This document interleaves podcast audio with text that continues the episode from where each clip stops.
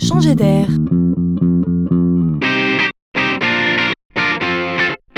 C'est la chronique de Laurent Collen. Si je vous dis Big Data, cela vous parle-t-il?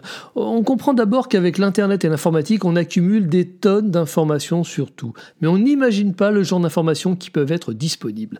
Par exemple, imaginez que DF sait tout sur nos usages. Dans le domaine de la santé, sachez juste que les prescriptions de médicaments sont forcément stockées quelque part. Et oui, quand même.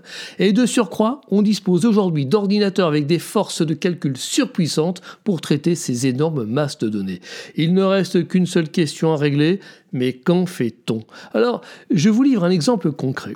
Il existe des données officielles détenues par l'État sur les accidents de la route. 750 000 accidents ont été recensés en France au cours des sept dernières années.